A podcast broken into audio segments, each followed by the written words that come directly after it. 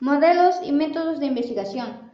Modelo es la representación de la realidad que se usa como referencia a la teoría. En la ciencia continuamente se hacen referencias a los modelos científicos que pueden entenderse abarcando las tres significaciones. Representan la teoría, muestran las condiciones ideales en las que se produce un fenómeno al verificarse una ley o una teoría. Constituyen una muestra particular de la explicación general que da la teoría Modelos: representación de la realidad usando como referente la teoría, configuración ideal que representa de manera simplificada una teoría. Hay modelos cuantitativos y cualitativos. Como ciencias naturales y ciencias sociales se encuentran con más frecuencia. Leyes, generalizaciones que describen comportamientos uniformes, enunciados que expresan regularidades y recurrencias, explican hechos conocidos, predicen hechos desconocidos. Para establecer leyes Requieren observar hechos significativos, tener hipótesis de verdaderas que expliquen hechos, deducir consecuencias de la hipótesis puestas prueba a la observación.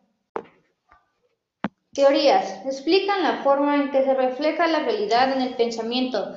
Hay teorías generales, actitud reflexiva, diferente de la actividad práctica. Teorías parciales, sistema único, integrado y concreto de una parcela de la realidad. Métodos. El método es un camino para investigar, conocer y descubrir. El método se empieza a utilizar en la Grecia antigua. Aristóteles lo utiliza como procedimiento para indagar el conocimiento empírico. Le llama método de síntesis. Lo explica en cuatro pasos, mediante la observación y lo que se debe estudiar a fondo y con detalle. Se parte de lo general con un proceso de reflexión que llega a lo particular. Las consideraciones dadas por la filosofía anterior sobre el objeto para aceptar, corregir, transformar la concepción que tiene él, así como expone las características encontradas, se examina con el pensamiento del objeto, estudiando y determinado, verificando su validez. Euclides toma el método y lo desarrolla en sus elementos de geometría. Explica el significado de los términos técnicos, definiciones, expone construcciones cuya ejecución se supone conocido, postulados, usa ciertas afirmaciones, nociones comunes o axiomas. Las definiciones deben ser universales. Los postulados han de ser teoremas, teorías no comprobadas. Las axiomas deben ser verdades indiscutibles comúnmente aceptadas. Estas aportaciones tanto de Aristóteles como de Euclides son de gran influencia en la época medieval, donde se consolidaron el método experimental. Este método impulsa de manera definitiva el desarrollo de la ciencia. El método adquirió estatus de científico a partir de la concepción de la forma en que una teoría se vinculaba con los hechos observados la serie de pasos lógicos que comportaba para construir teorías y someterlas a controles experimentales. La diferenciación es reciente, cuando el método queda como parte de la metodología y ésta se vuelve una disciplina que estudia, analiza, promueve y depura el método, el cual se multiplica y particulariza en cada rama científica, por lo tanto, el método científico es un procedimiento que busca formular preguntas o problemas sobre la realidad y los seres humanos con base a la observación de la realidad. Dichas hipótesis mediante la observación de los hechos, su clasificación y su análisis. Características del método inductivo y deductivo. A la consolidación del método científico como lo conocimos durante mucho tiempo contribuyeron Bacon y Descartes. Sin duda, sus aportes fundamentales fueron el método inductivo en Bacon y el método deductivo en Descartes, y con ellos estableciendo de las bases del método experimental. Descartes había dado tanta importancia al método para él, el encuentro de un método preciso es la primera condición del pensamiento, y este método no se contenta con aproximaciones, quiere llegar a la certidumbre completa, de ahí que una de las claves del método cartesiano se encuentra en el deseo de superar todas las dudas, tal es la esencia del pensamiento crítico que Descartes colocó en el meollo de su razonamiento filosófico. El tiempo de Bacon, hasta la mitad del siglo XIX, se confundía la lógica formal con la metodología, hasta el punto que todos los metodólogos Creían que era necesaria otra lógica mejor que la de deductivo, llamada lógica inductiva. La inducción es de manera general el método empleado por las ciencias naturales. Consiste en un razonamiento que pasa de la observación de los fenómenos a una ley general. Para todos los fenómenos de un mismo género, la inducción es así una generalización que conduce de los casos particulares a la ley general. Basada en la experiencia de algunos casos de un fenómeno, pasa a dar una ley para todos los casos de fenómenos de la misma especie. La deducción empieza por las ideas generales. y pasa a los casos particulares y por tanto no plantea un problema. Una vez aceptados los axiomas, los postulados y definiciones, los teoremas y demás casos particulares resultan claros y precisos. No sucede así con la inducción, puesto que se salta de una observación limitada a una generalización ilimitada. Podremos observar cuidadosamente hacer enumeraciones precisas del fenómeno que estudiemos, pero nunca tendremos una certidumbre plenaria de que la ley, una vez generalizada, se aplique por completo a todos los fenómenos de la misma especie. La deducción implica certidumbre y exactitud, y la inducción probabilidad, a diferencia de Barón, René, Descartes.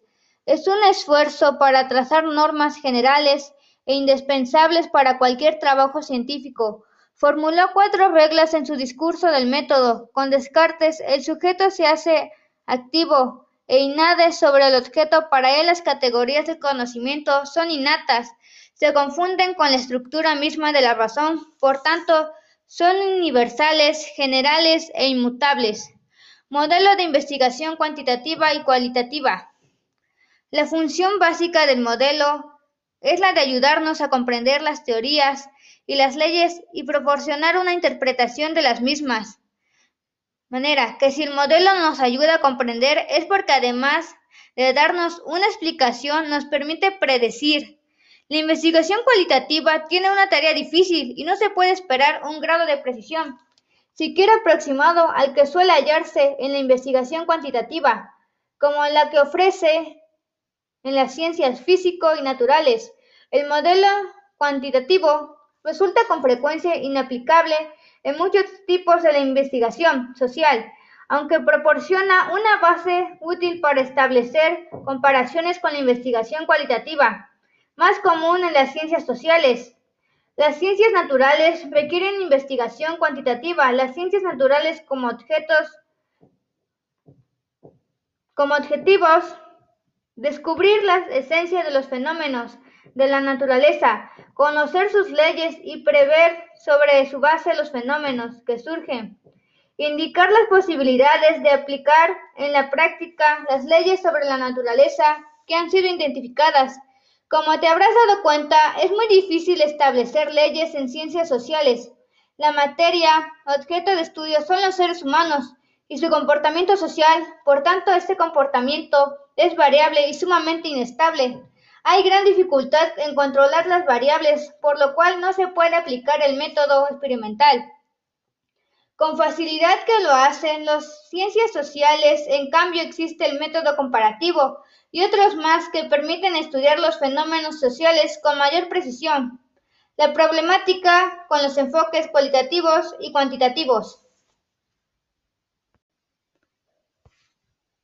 La teoría de las catástrofes en 1975 demostró que se podía y se debía conciliar aquella vieja polémica entre ciencias naturales y ciencias sociales. Durante muchos siglos la ciencia avanzó ante ojeras del positivismo y nada que no fuera racional o objetivo era tomado en serio. Las ciencias sociales que siempre se presentaban con aspectos abstractos, complejos, subjetivos, se inclinaban hacia investigaciones cualitativas y a las cuantitativas, fácilmente comprobables, justo cuando los científicos decidieron dejar a un lado las ecuaciones lineales de Newton y buscar nuevas ecuaciones que permitieran descubrir cuándo iban a suceder las catástrofes a través de nuevas ecuaciones no lineales, y fue cuando empezó a simpatizar con las ciencias sociales. Después de todo, debían tener algo de razón al entrar a terrenos cualitativos. La teoría del caos fortaleció la idea de que el saber de las culturas antiguas era importante y digno de tomarse en cuenta. comenzó a reflexionar sobre aspectos que antes hubieran tocado, que antes ni hubieran tocado.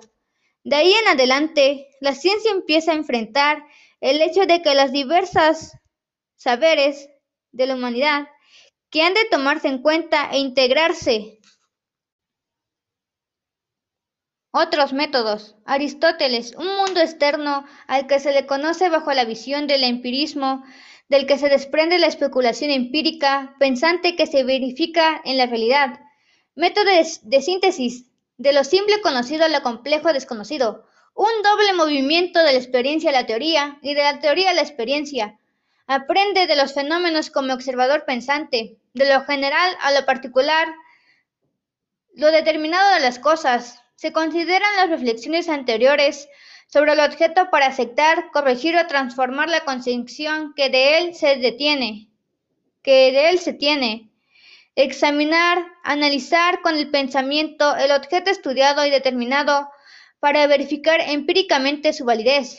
Euclides aplica el método sintético en el campo de las matemáticas, explica el significado de los términos técnicos o definiciones que deben ser universales, expone ciertas construcciones de ejecución supuestamente conocidas, postulados, generalmente son teoremas o teorías no comprobables, admite el uso de ciertas afirmaciones, nociones comunes o axiomas, verdades indiscutibles, Descartes, derivación de la actividad del intelecto para encontrar la manera de relacionarse con el entorno, de lo particular a lo general. Deducción, no admitir como verdadera una cosa, dividir las dificultades en cuantas partes sean posibles y en cuantas se requiera su mejor solución. Ordenar los pensamientos de los más simples a los más complejos. Recordar integralmente y revisar en lo general hasta estar seguro de no omitir nada. Observación de casos que da la experiencia y de ahí establecer las leyes generales. De lo particular a lo general.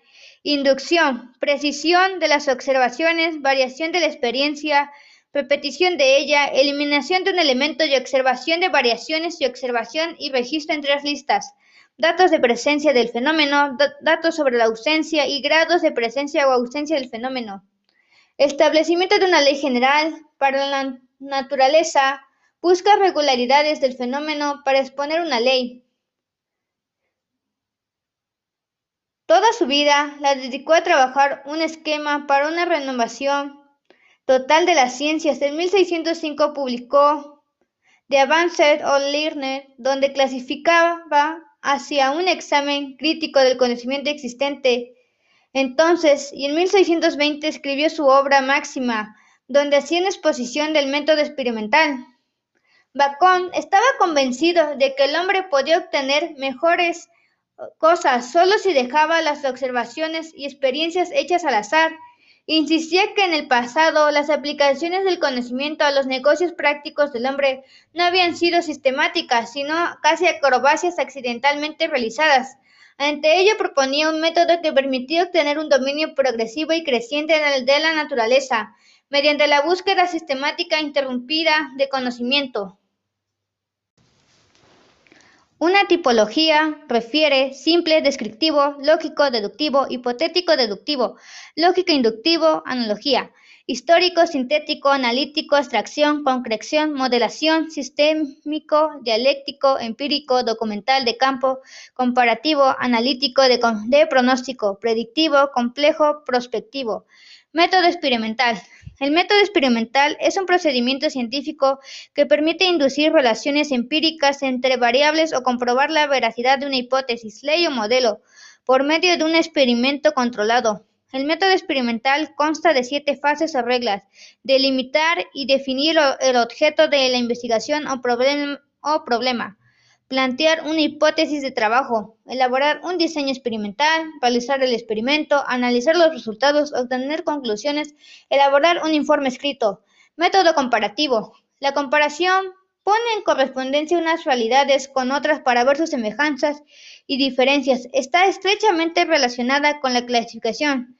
Según Litre, Comparar es examinar de manera simultánea las semejanzas y las diferencias formuladas que pone claramente de manifiesto que la comparación supone que la existencia al propio tiempo de semejanza y diferencias no se comparan dos cosas absolutamente idénticas, ni dos cosas por completo diferentes.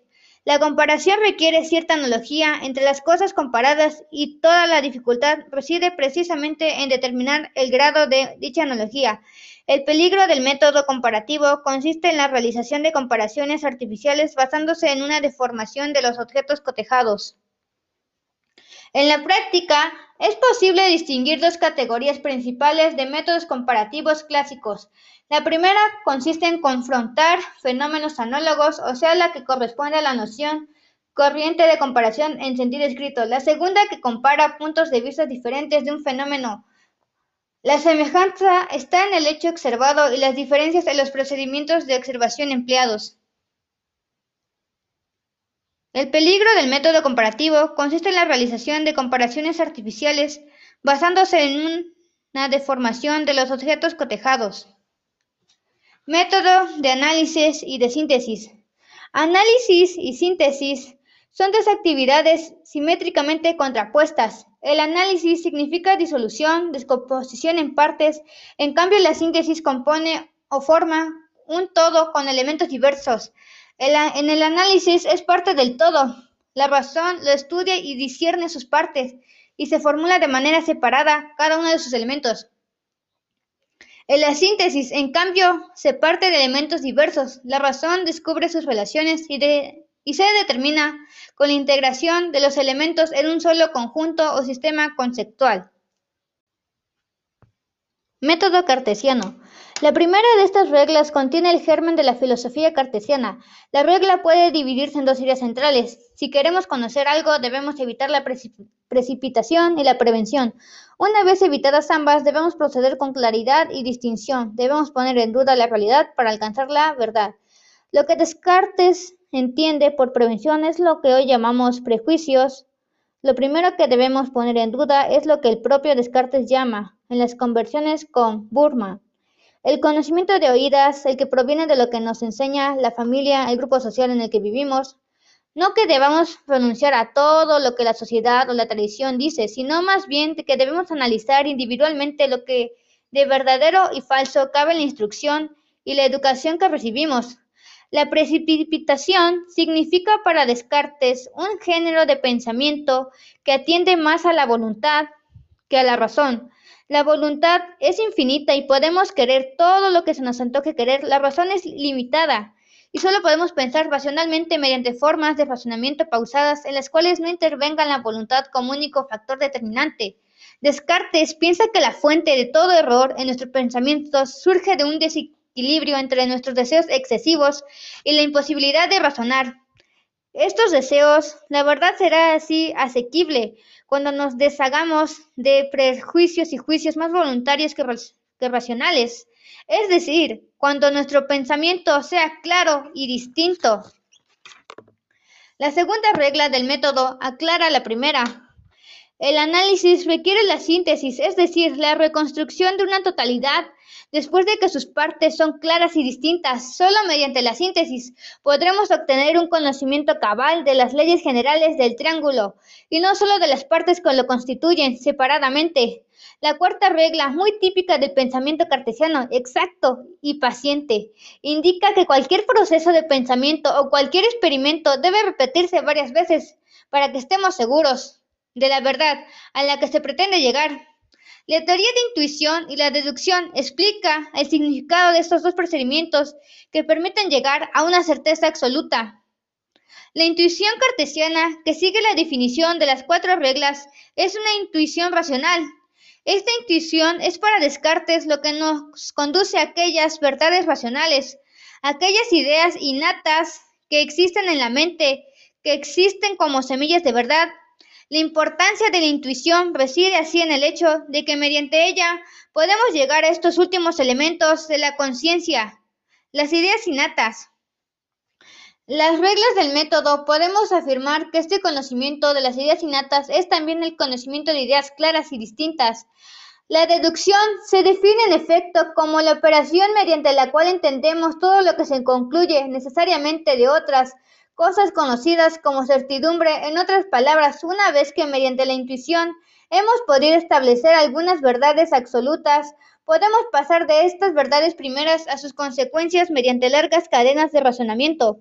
La ciencia en cuanto cuerpo de conocimiento teóricos no es otra cosa que el resultado de la investigación científica realizada de acuerdo con el método científico. En este sentido, es claro que la investigación científica es la fuente de la ciencia. Sin ordenar y sistematizar los conocimientos no hay ciencia. Cada autor, pensador, corriente tiene su manera propia y reflexión para integrar lo que percibe la realidad.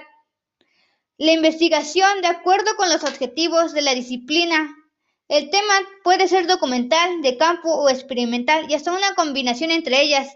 Llegar a este nivel nos permite comprobar si la hipótesis que teníamos sobre los hechos que observamos son ciertas.